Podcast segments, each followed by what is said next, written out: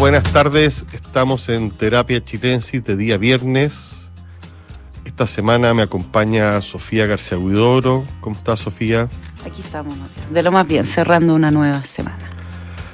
Nuestro amigo Arturo Fonten, lamentablemente, por razones de fuerza mayor, no va a estar.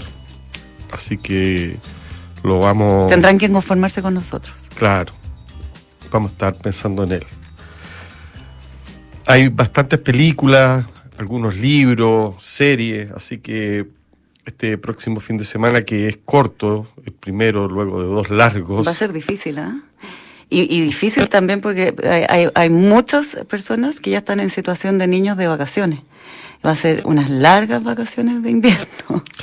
Uf, eh, no quiero ni siquiera pensarlo. Por suerte ya. Pero demos alternativas de esparcimiento mental para cuando consigan hacerse un, minuto. Hay una película que están dando en Movie, plataforma que estoy visitando demasiado últimamente. Eh, se llama El Infierno, dirigida por Claude Chabrol realmente es para cuando a los niños estén durmiendo. Eh, Claude Chabrol es un director bastante importante, eh, conocido por su película en la Nouvelle Vague. Y El Infierno pertenece ya a su última época. es del año 1984 y en ella actúan Emmanuel Beart y François Rousset no sé si estoy pronunciando bien el apellido, este último, es una pareja, trata de una pareja, Nelly Paul, eh, él se ha comprado un hotel, conoce a esta niña maravillosa, se casan, y para no desarrollar toda la película, les puedo decir que ella es muy coqueta, muy sexy. Eh, él está muy fascinado con esta mujer. Emanuel Beart, debo decirlo, en su mejor momento físico, por decirlo de alguna manera, muy sexy. Y poco a poco empieza a tener sospechas de, de Nelly. Porque ella es media, deja cosas inconclusas, de repente le regalan una cartera, le regalan una camisa de dormir transparente, porque en el hotel los visitantes le, agarran como demasiado cariño. Y hay un visitante, un tal Mathieu, con el cual espilla viendo una, como una foto oscura. Y de ahí se desencadena en este sujeto... El infierno se desencadena. El infierno de los celos. Ya. Eh, realmente es un genio de la ambigüedad, Chabrol, porque por muchos momentos la película ya no sigue la cabeza, sigue la cabeza de él, o sea, de todas sus alucinaciones, fantasías, y cada vez está más montada en eso que en el realismo, si bien la película es realista. Claro, pero de tal manera que eh, todos se podrían ver reflejados. Como no, es, un caso exagerado. En esos recovecos que son los celos. Yo creo que, son tan irracionales. Eh. Sí, absolutamente. Pero en este caso es un enfermo de celo. Ya, celópata. Un celópata. Eh, hay escenas magníficas como ella eh, haciendo esquí acuático mientras él la persigue por un bosque. Bueno, eh, está muy bien fotografiada la película. el fotógrafo se llama Bernard Sitter Cernam, que es el mismo fotógrafo que trabajó el Chabrol en la ceremonia. Chabrol es un tipo con una vasta cantidad de películas importantes. A mí me gusta mucho otra que se llama Prostituta de Día, Señorita de Noche.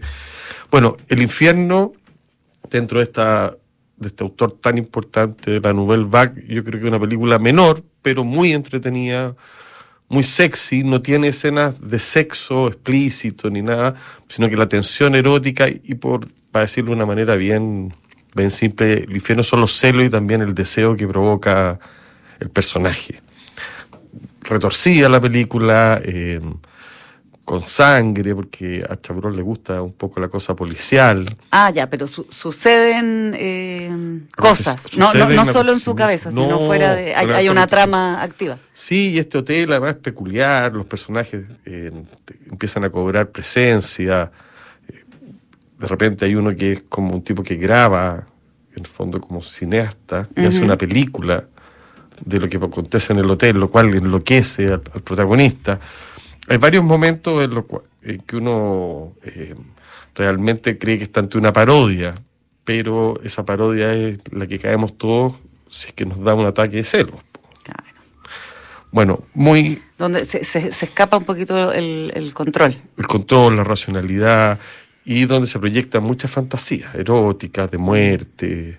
O sea, tú ves al otro haciendo cosas que quizás querrías Claro. que hiciera. Proyecciones. Sí. Pulsiones. Bueno, todo eso está encerrado eh, en esta película, como digo, de movie, que la recomiendo para los que estén interesados en pasar una noche entretenida con una película. Para mayores, digo para mayores porque para entender el, el caso y porque, bueno, hay un par de escenas, pero nada comparado con, con Pleasure que vimos la semana pasada y que comentamos. Aquí, hay cinta a la cual le dedicamos el, el último episodio de Viernes de Terapia Chilense. Sí, y que eh, la rompió, pero ya suficiente. Oye, eh, antes de, de darte la palabra, porque sé que viste series, películas y todo tipo de cosas, me impactó mucho eh, en esto de Chabrol, de nuevo me impactó, porque parece una, una tontera, eh, que el hijo de esta pareja de repente se enferma y tiene, al igual que el papá, angina, Ah. angustia. Bueno, y viene un doctor, pero ¿cómo fuman en la pieza del hijo? Como es una película en la cual los dos protagonistas No paran de fumar. no paran de fumar. Eh, Adentro de la cama, con el hijo, El, el niño enfermo. con el niño enfermo, otro mundo, Y un niño como de qué edad? unos 7, 8 años. Otro mundo. Otro mundo eh, muy bonita, la- los contrastes de los colores.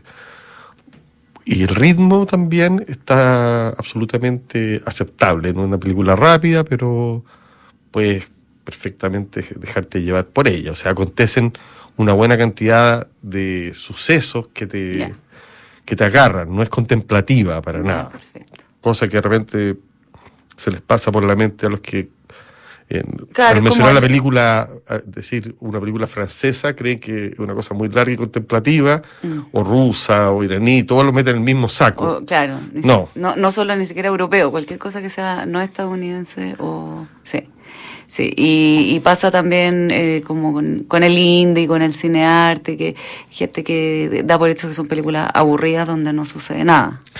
Está muy equivocado y, y, bueno, Y esto es un buen ejemplo de ello. sí, la ignorancia es muy insolente, así que siempre dice muchas cosas. Eh, en todo caso, le recomiendo a las personas que se interesen por esta película ver otras películas de Claude Chabrol. Tiene una con Orson Welles, ponte tú y Anthony Perkins, que se llama La década prodigiosa, el 71. Tiene una versión de Madame Bovary con, la misma, con Isabel Huppert. eh, y otra que se llama Las siervas, la mujer infiel, un tipo que le gustan... eh, Por ahí va la cosa. por ahí va la cosa.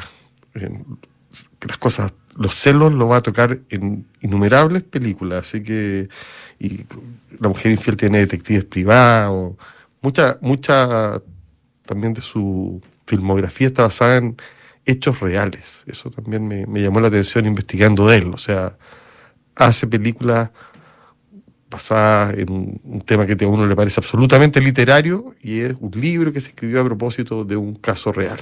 Claro. Claude Chabrol, gran director de cine, absolutamente recomendado, muy vista trayendo sus películas, así que acérquense a ver.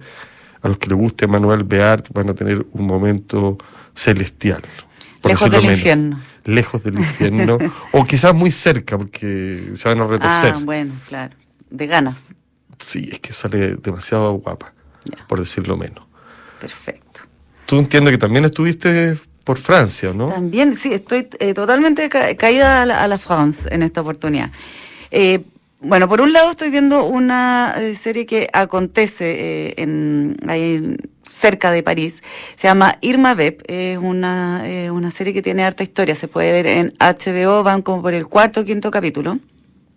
Eh, de un total de ocho, y es dirigida por Oliver Asayas, quien eh, el año 1996 hizo esta misma película, Irma Beb. Entonces es como un remake de su propia película que a su vez está inspirada en eh, Le Vampire o Los vampiros en francés. Te, que te comentaba que me, me intimida decir cosas en francés porque no sé pronunciarlo para nada.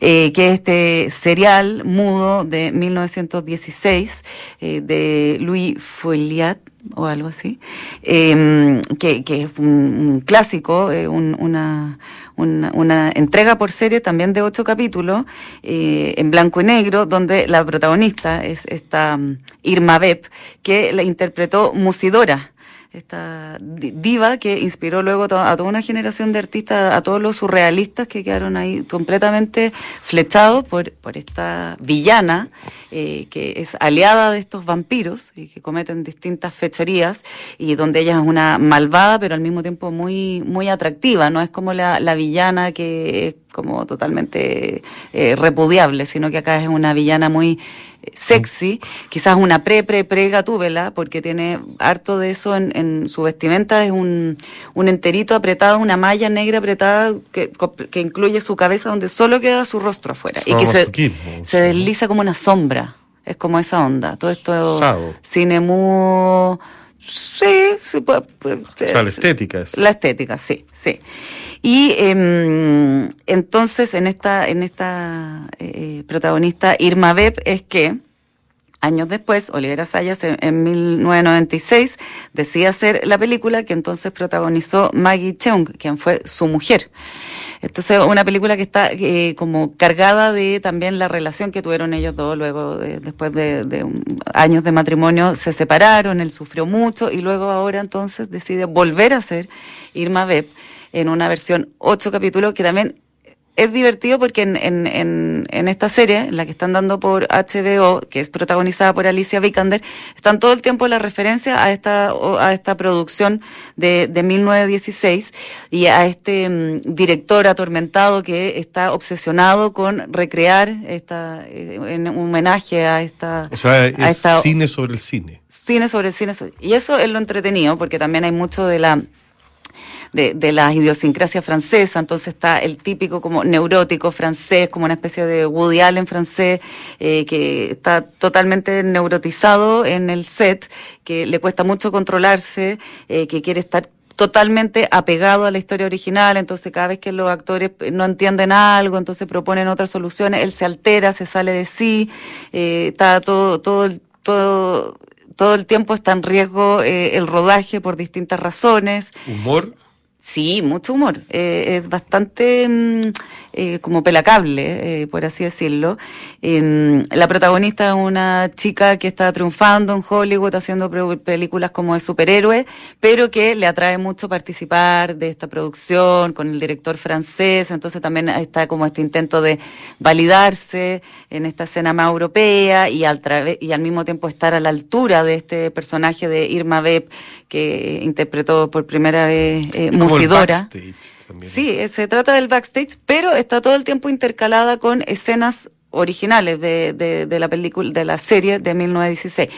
por ejemplo, el director, cada vez que le hablan que esto es una serie, él se altera mucho porque él no quiere participar del mundo de las series. Entonces él insiste que es una película de ocho horas, separada en ocho partes, pero se niega rotundamente a asumir que está haciendo una serie para televisión.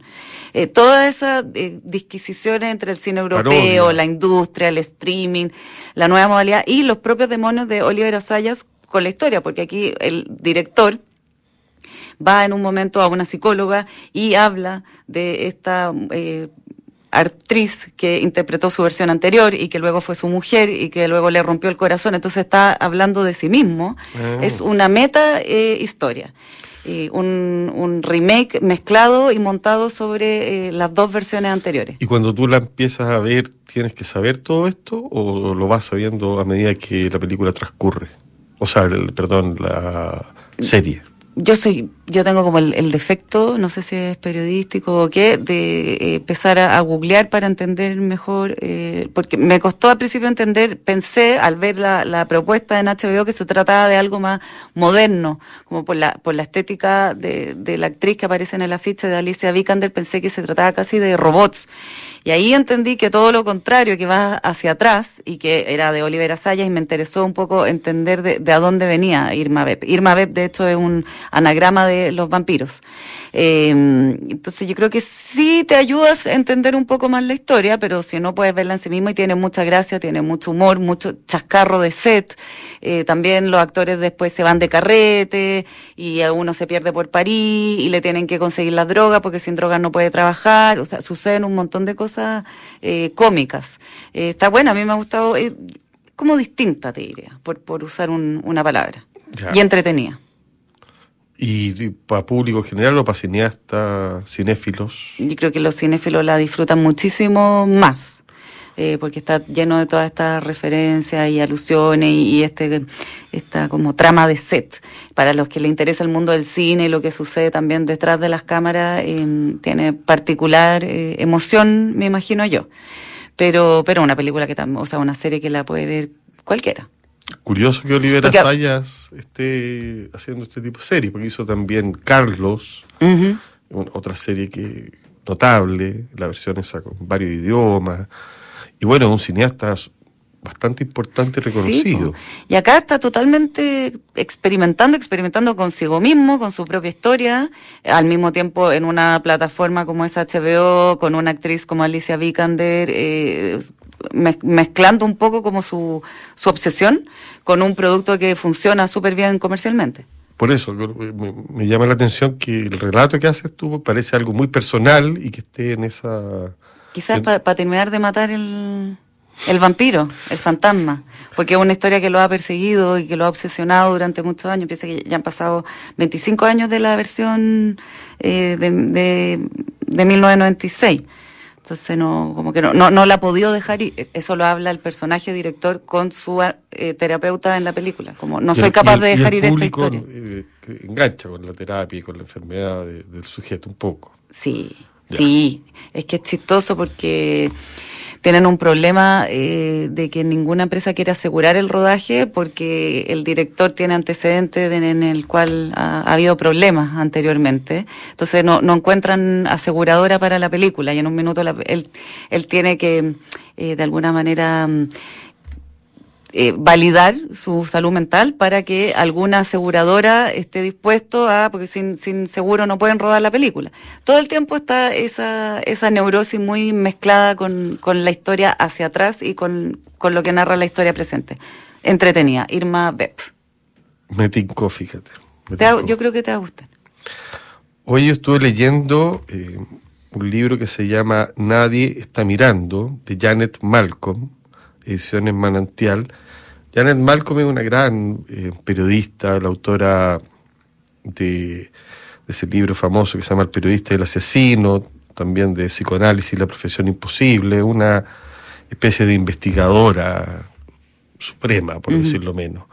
Eh, Yo la, la sigo, eh, tiene un libro sobre Gertrude Stein, otro que el que más me gusta a mí, que se llama La mujer silenciosa, sobre Silvia Plath y Ted Hughes. Mm. En el fondo, una mujer que siempre está en- buscando lo que está, aquello escondido a través de pesquisas literarias que parecen policiales. Bueno, murió hace poco, el 2021, lo cual El año pasado. Sí, bastante impresionante. Y este volumen, Nadie te está mirando, son 16 piezas que ella publicó en New Yorker y The New York Review of Books. Los temas son variadísimos, desde la diseñadora Eileen Fisher hasta el pianista Guya Wang, también habla de Rachel Meadow, una presentadora de noticias, pero esa es la parte, a mi entender, más, más fome, más difícil de penetrar. Sin embargo, sus temas literarios, Tolstoy, el grupo Bloomsbury, Joseph Mitchell, eh, revelan como toda, por lo menos para mí, todo su, su talento y su capacidad de seducir. ¿Por qué digo esto? Porque en el fondo eh, Janet Malcolm trabajaba para diario y siguió muchos encargos. Algunos de ellos, como no soy norteamericano y no he vivido, digámoslo así, con tanta eh, premura, con tanto angustia, o no me fascinan tanto los diseñadores que ella eh, sigue, y lo aborda todo con tanta minuciosidad que, claro, tenéis que ir a los temas que te interesan. Eh, tenía un libro anterior de ensayos y artículos publicados que se llama 41 intentos fallidos, escritos sobre escritores y artistas. Me parece que es mejor Mm. que nadie te está mirando. Eh, ¿Por qué? porque tiene mayor densidad hoy, porque yo conozco más personajes, eh, aunque eh, creo que este, li- este tipo de libros, que, que yo he hecho muchos en calidad de editor, lo que se reúne distintas piezas periodísticas, tienen que ser seleccionados, o sea, por muy famoso que sea el tipo, tiene que haber una selección. En el caso de Janet Malcolm, me da la impresión de que pusieron todo lo que no había quedado dentro de los otros libros en este. Ah, como un, re- un- Entonces esa cosa de caja desastre, un poco eh, de desastre diría yo, que tiene algunas piezas notables y otras irregular. irregulares. Quizás irregulares para uno, o más bien fome diría yo, siempre es muy minuciosa. Lo recomiendo para los fanáticos del periodismo, de las buenas historias y de las escritoras puntillosas. Nadie te está mirando. Y más o menos en la misma línea, pero en la línea periodística, a eso me refiero, quiero hacer mención del libro Tal vez en todas partes, Nueva York, en crónicas postales y nostalgia Rosamel del Valle, de editorial La Pollera.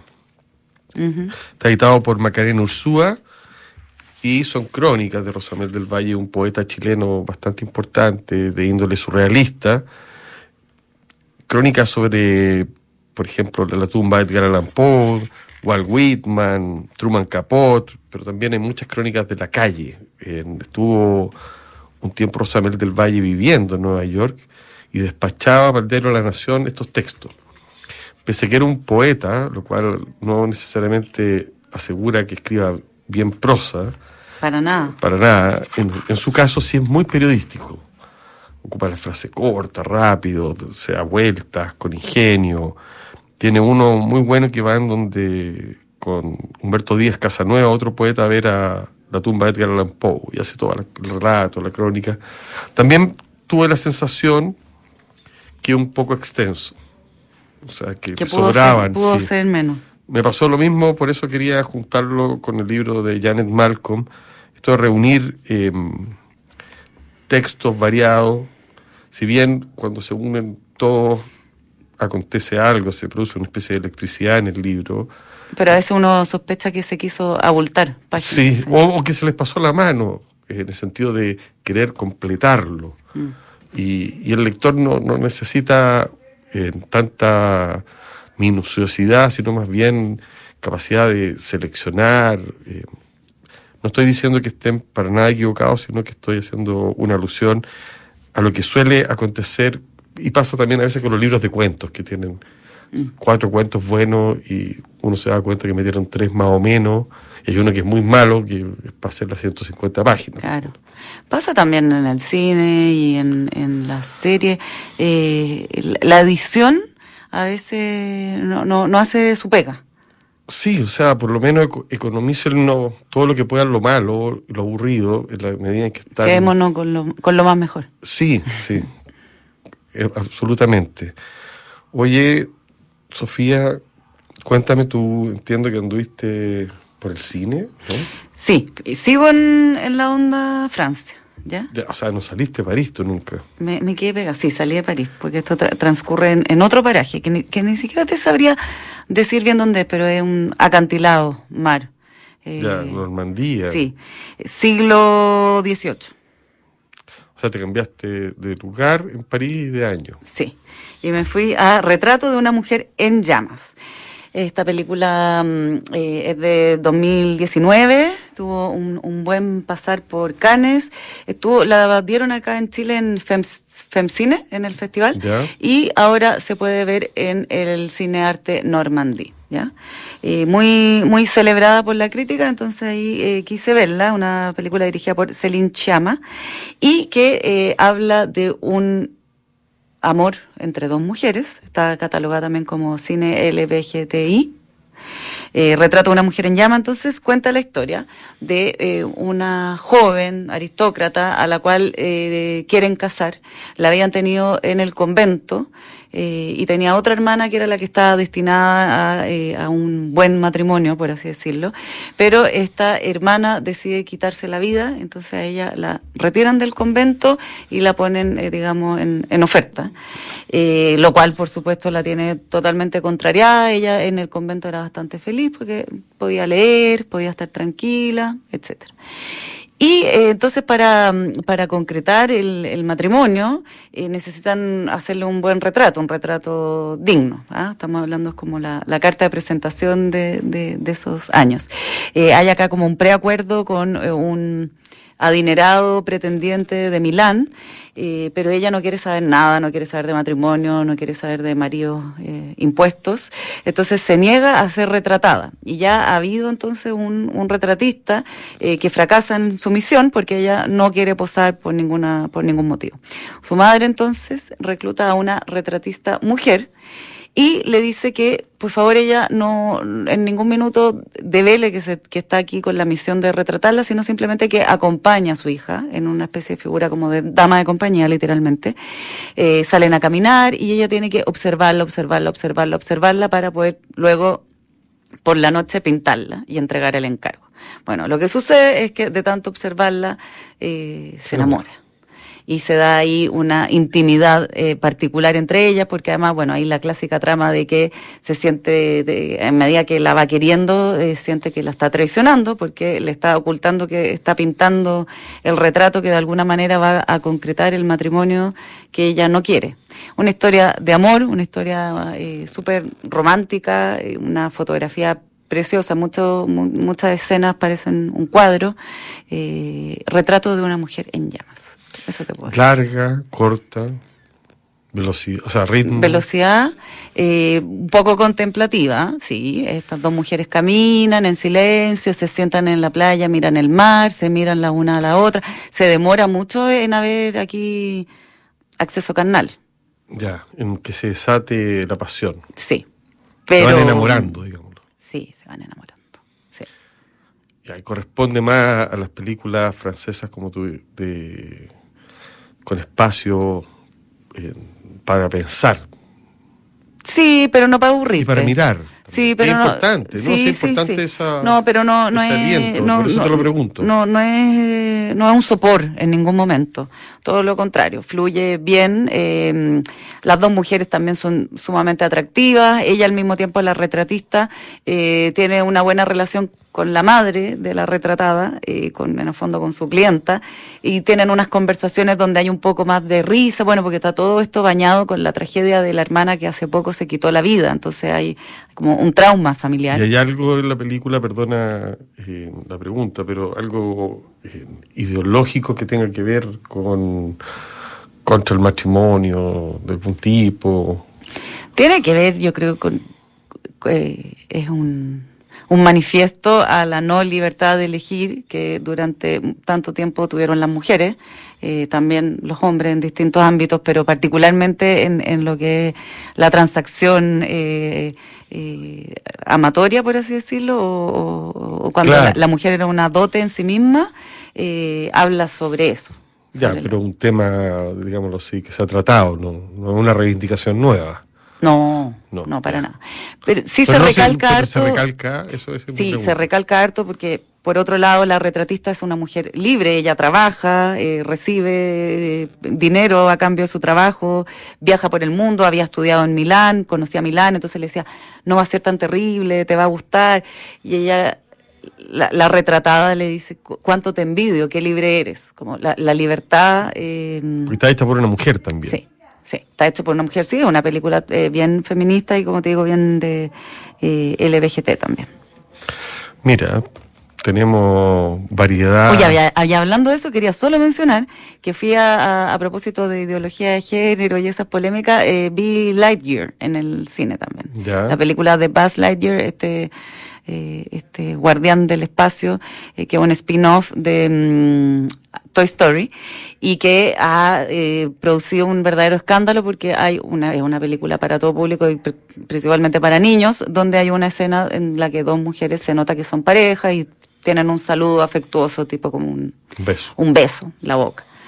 Eh, que ha, ha hecho que la película sea prohibida en varios países. Bueno, era parte un poco de la curiosidad de ir a verla, además de la mucha acción que tiene la película, eh, muy entretenida, estás literalmente al borde de la, sufriendo todo el tiempo sin parar, pero la escena es realmente fugaz eh, y no, no, no, no, va de la mano de nada ideológico, para nada. Es un poquito de diversidad y punto. Que tiene que ver un poco con la cultura actual, nomás, ¿no? con el mundo en el que vivimos, una película de Disney. Y los actores y todo eso, más o menos, ¿no? No, bien, pues.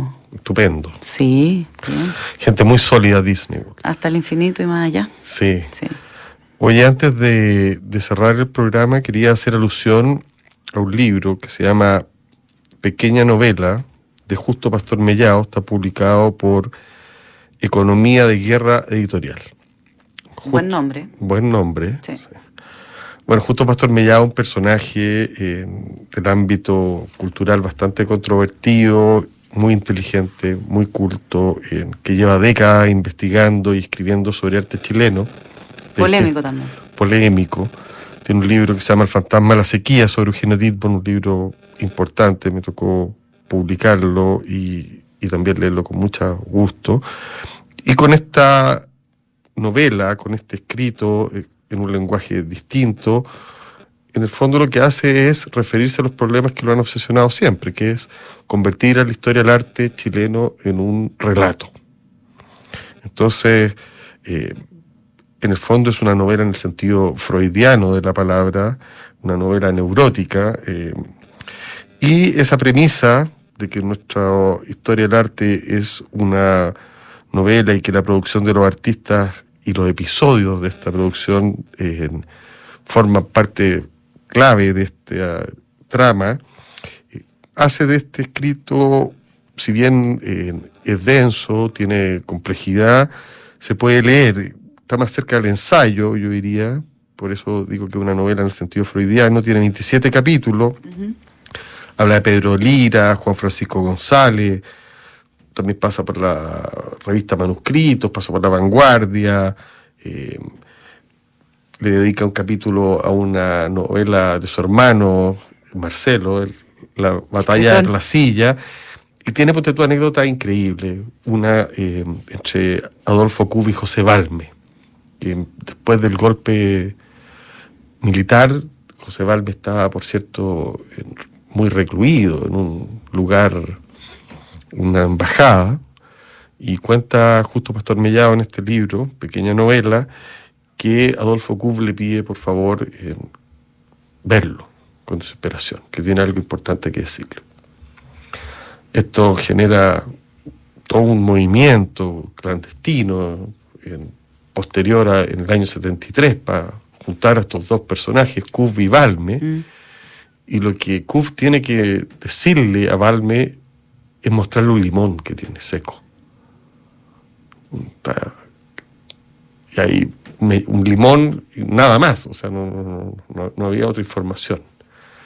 Eh, bueno, por cierto, Mellado se agarra de esto para hacer unas buenas interpretaciones, eh, pero la escena es real Mm. y por cierto parece de una novela. Recomiendo este libro eh, para los aficionados al arte y a las políticas, es bastante imprescindible. No es fácil, en el sentido que justo Pastor Mellado no da concesiones, pero tampoco es un libro particularmente difícil. Requiere conocimiento más Sí, de arte más que nada. ya. Y en- está lleno de referencias y tiene muchos hallazgos, digamos, muchas cosas que como esto que cuenta y que solo un investigador como él sabe, tiene muchas más. Yo estoy haciendo el relato de una bastante conocida que es la del limón de digamos. Ujú. Así que con esa anécdota estamos cerrando. Sí, yo solo, para mencionar un libro también, eh, quería hablar de Juro que es verdad, de Gabriel Zanetti, viene saliendo del horno, editorial aparte.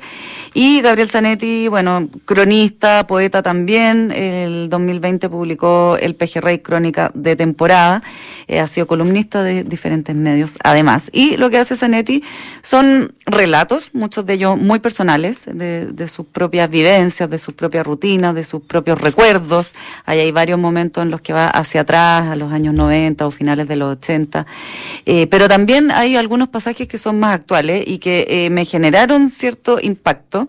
Uno de ellos es eh, una, un relato eh, donde va anotando horas y sucesos a partir de las 3 de la tarde del 18 de octubre de 2019. Y lo que viene a continuación se llama El Estallido. Y lo que va saliendo en las noticias, lo que, la, la información que va saliendo, el, las declaraciones de estado de emergencia, entre medio sus interacciones más eh, personales, como por ejemplo su psiquiatra por videollamada le prohíbe salir a las calles, etcétera, y lo que va pasando eh, durante esos primeros días, aproximadamente hasta el 21 de octubre. Es bien impresionante eh, cuando ya algo de distancia hay en el tiempo, eh, que hace tan poco la ciudad estuviera en ese estado tan caótico, eh, con toque de queda, con militares en las calles, con salvoconducto, eh, con, eh, con este, como decía Piñera, con este enemigo eh, poderoso y implacable. Eh, a, mí- a mí me, me generó un- una sensación eh, como extraña. Me, me cuesta entender que, que fue hace tan poco, que yo también lo viví, como que parte de mí lo bloqueó, o quizás la llegada de la pandemia en parte lo bloqueó porque volvimos a estar con toques de queda por otras razones, con restricciones, con comisaría virtual, sacar permiso para supermercado. También hay capítulos que se refieren a eso en, en estos, O sea, es como eh, en estos relatos de, de Gabriel Zanetti. Juro que es verdad.